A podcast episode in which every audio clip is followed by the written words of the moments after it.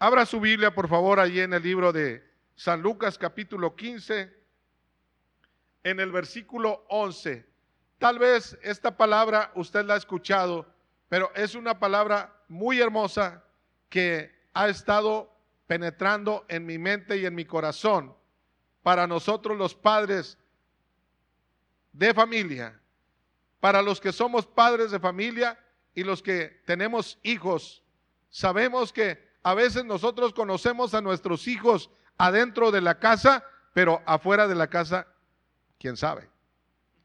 A veces nosotros decimos que ellos son cristianos y que aman a Dios, pero solamente el Señor conoce su corazón.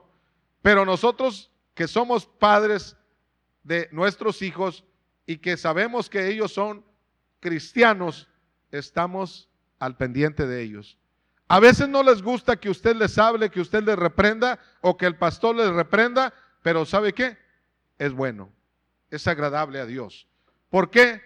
Porque nuestros hijos tienen que entender la palabra y tienen que sujetarse y tienen que tener sujeción a nuestras autoridades. Amén. Esto es agradable a Dios. Gloria a mi Cristo. Bueno, pues cuando tenga este, estos versículos es San Lucas capítulo 15, verso 11. Ahí usted me va a seguir con su vista. Habla acerca de la parábola del hijo pródigo. También dijo, un hombre tenía dos hijos, y el menor de ellos dijo a su padre, Padre, dame la parte de los bienes que me corresponde, y les repartió los bienes. No muchos días después, juntándolo todo el hijo menor, se fue lejos a una provincia apartada, y allí desperdició sus bienes viviendo perdidamente. Y cuando todo lo hubo malgastado, vino una gran hambre en aquella provincia y comenzó a faltarle.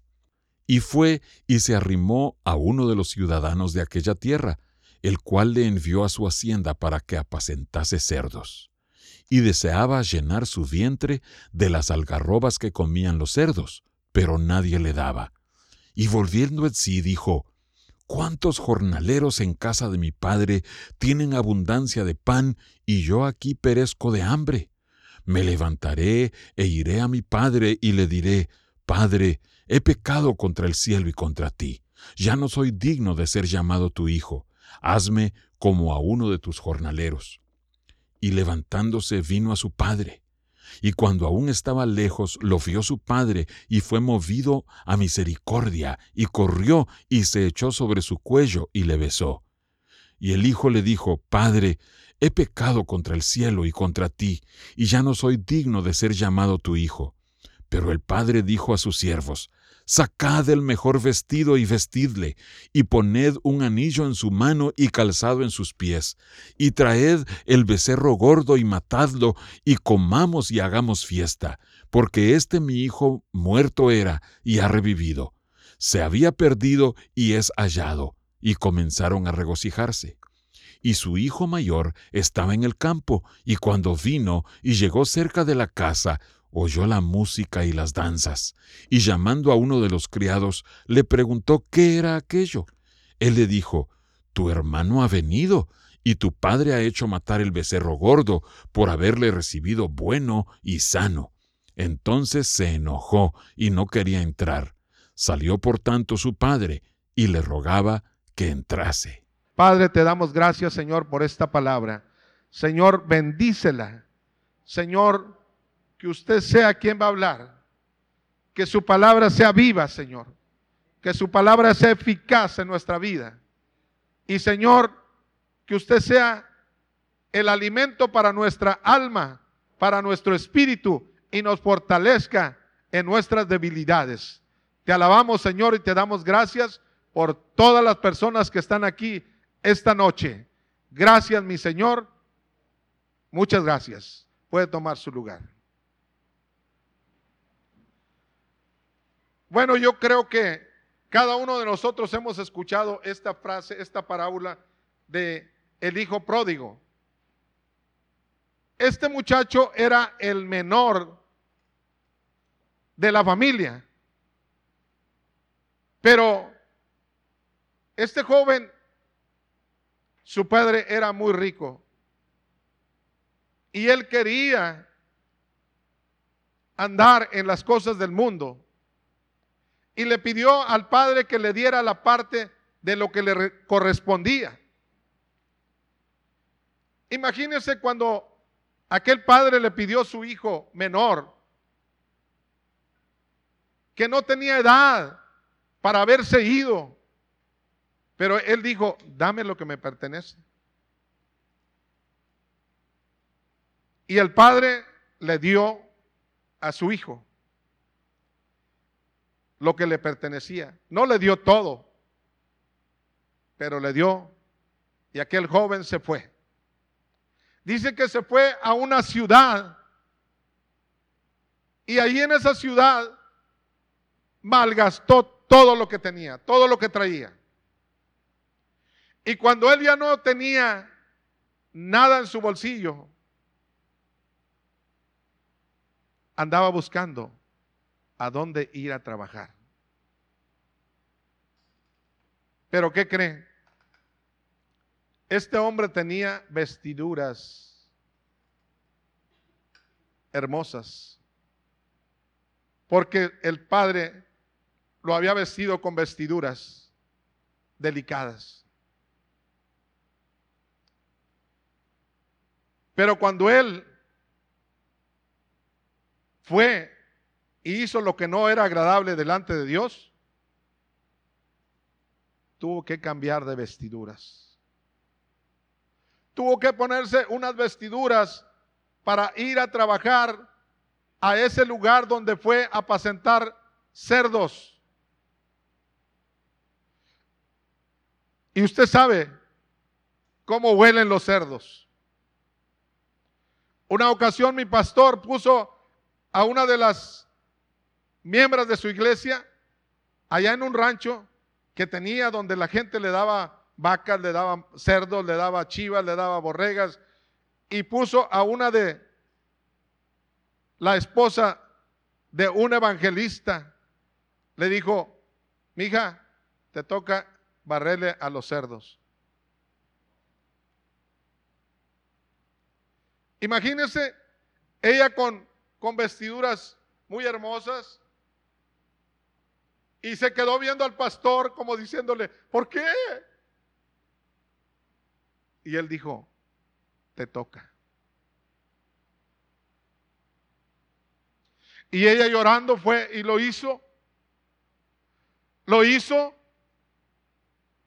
Alguien le ayudó para llevar agua, para que ella barriera aquel excremento de los cerdos muy mal olor. Y cuando salió de ahí, sonrió. Sonrió y le dijo, gracias pastor, gracias pastor. Dentro de su corazón, al principio ella no quería, pero tuvo que hacerlo, porque era una orden del pastor. Si el pastor le dice, vaya y lave los, los baños, usted tiene que ir. ¿O no va a ir cuando su autoridad le manda?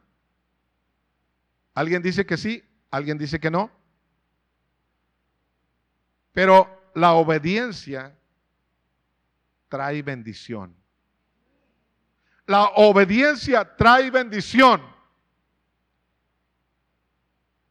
Y en esta ocasión, este joven,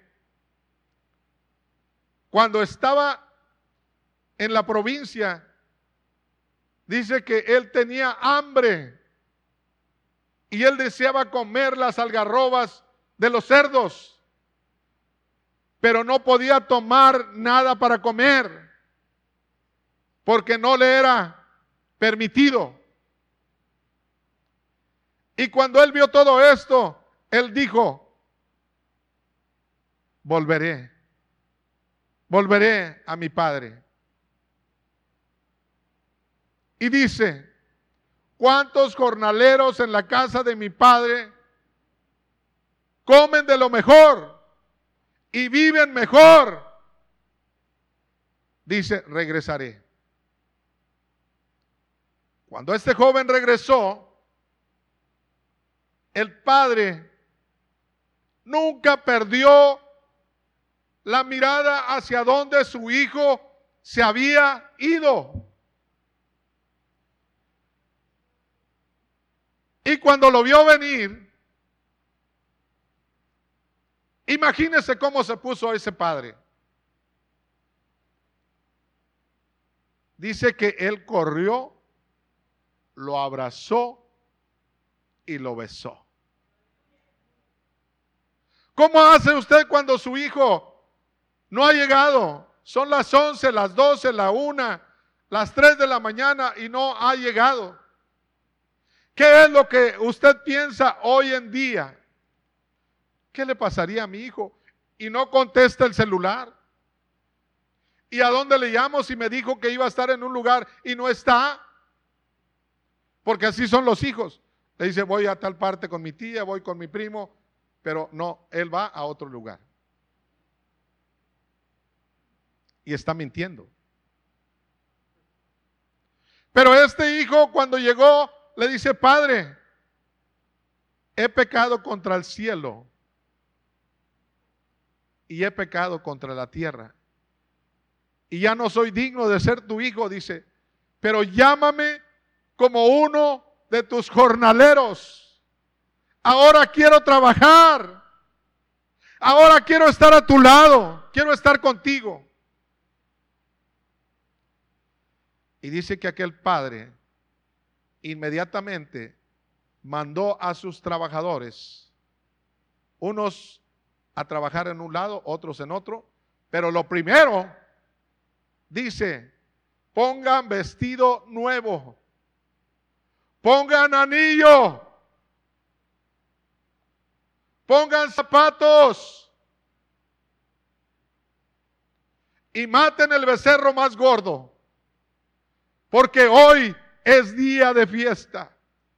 Porque hoy hay fiesta.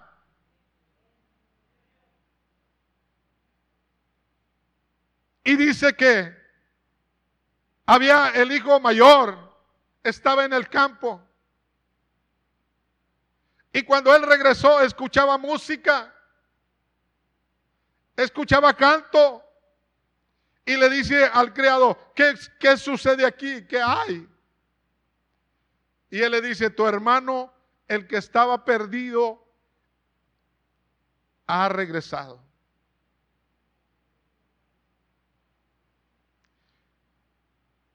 Y cuando él llegó a la casa, el padre lo vio y le dijo, pásale hijo.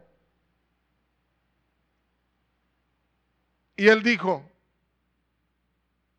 ¿por qué has hecho esto con él? Y a mí, que siempre estoy contigo y nunca te he desobedecido, no me has dado nada, ni siquiera un cabrito para ir a comer con mis amigos. Y la respuesta del padre para su hijo mayor le dice, pásale,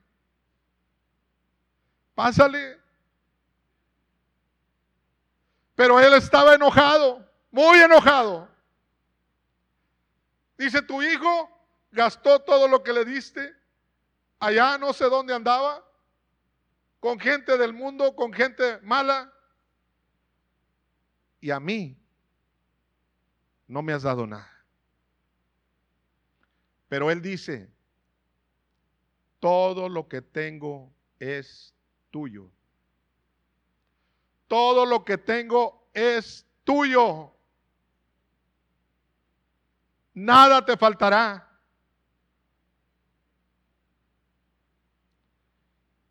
Y el hijo seguía enojado. Pero cuando él explicó, fíjese lo que dice los últimos versículos, el 14. Si usted puede leerlo ahí, por favor. No, perdón. Perdón. Vamos a leer el 32 del 15, versículo 32. Dice, mas era necesario hacer fiesta y regocijarnos porque este tu hermano era muerto y aún revivió, se había perdido y él ha sido hallado. Su hermano era muerto, pero revivió. Su hermano estaba perdido, pero lo hallaron, lo encontraron. Esto era lo que el padre le interesaba de su hijo. Hoy en día a usted y a mí nos interesa el servir a Dios, el amar a Dios. Y cuando usted y yo nos salimos de la cobertura de Dios, ¿sabe qué? El enemigo se ríe. Cuando usted abre un poquito de puertas al enemigo, el enemigo se ríe y dice, te voy a sacar de ahí. Pero hay alguien que está intercediendo por usted y por mí, que se llama el pastor. El pastor a veces no duerme. El pastor a veces no come. Y no porque tenga comida, porque le falte comida. No, tiene comida, tiene todo, porque Dios nos lo ha dado. Pero nos preocupa, nos preocupa usted y sus hijos. Nos preocupan usted y sus hijos que no vuelvan atrás, que no miren hacia el mundo. Porque el mundo es engañoso. El mundo te saca del propósito de Dios y te vuelve loco.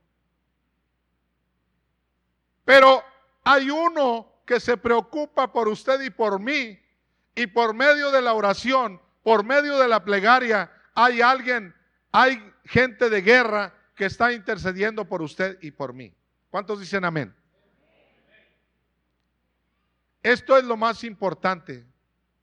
Y la palabra dice, San Lucas 19, 10 dice,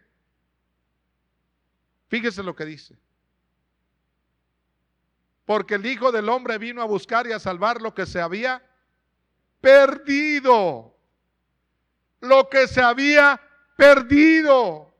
Usted y yo estábamos perdidos fuera del camino del Señor, fuera de la cobertura del Señor. Pero cuando usted y yo venimos al Señor, el Señor te abraza.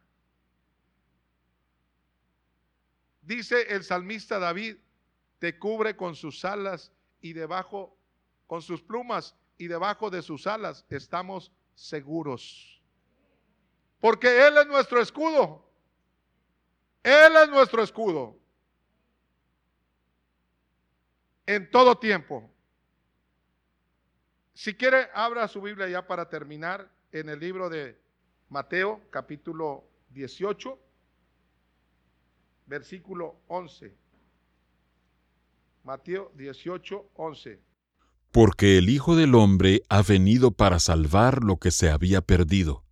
¿Qué os parece? Si un hombre tiene cien ovejas y se descarría una de ellas, ¿no deja las noventa y nueve y va por los montes a buscar la que se había descarriado? ¿Cómo estaba el hijo pródigo? Perdido. Pero lo encontraron. ¿Y sabe qué? Que cuando usted y yo venimos al Señor, el Señor nos pone ropa nueva, vestido nuevo, calzado nuevo, anillo nuevo y nos pone también a usted y a mí un sello donde usted y yo fuimos escogidos del vientre de nuestra madre. ¿Cuántos dicen amén? Fuimos escogidos. Dice, no me elegisteis vosotros a mí, sino que yo os elegí a vosotros. Él nos escogió él nos llamó, Él nos formó, Él nos hizo y no nosotros a nosotros mismos. Pueblo suyo somos y ovejas de quién? Ovejas de su prado. Así que, hermano, hermana, si su hijo ha dejado de servir a Dios, no deje de orar, no deje de pedir, no quite su mirada del Señor. Como dice la palabra del Señor, puestos los ojos en el autor y consumador de la fe, que ya me, mi fe ha disminuido, como dijo Pedro, Señor, fíjese, le dice Pedro, Señor, dura es esta palabra, ¿quién la podrá resistir? La gente se está yendo. Y el Señor le dice, si usted también se quiere ir. Pero Pedro se acerca y le dice, Señor, ¿a quién iremos si tú tienes palabras de vida? ¿A quién iremos?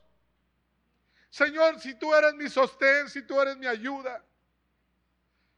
¿Qué dice el salmista? Dios es nuestro amparo y nuestra fortaleza, nuestro pronto auxilio en las tribulaciones, en las angustias. Él ahí está. Me gustó lo que habló una persona que dijo acerca de Jeremías. ¿Sabe qué? Él nos enseña cosas grandes y dificultosas que ni siquiera usted y yo sabemos.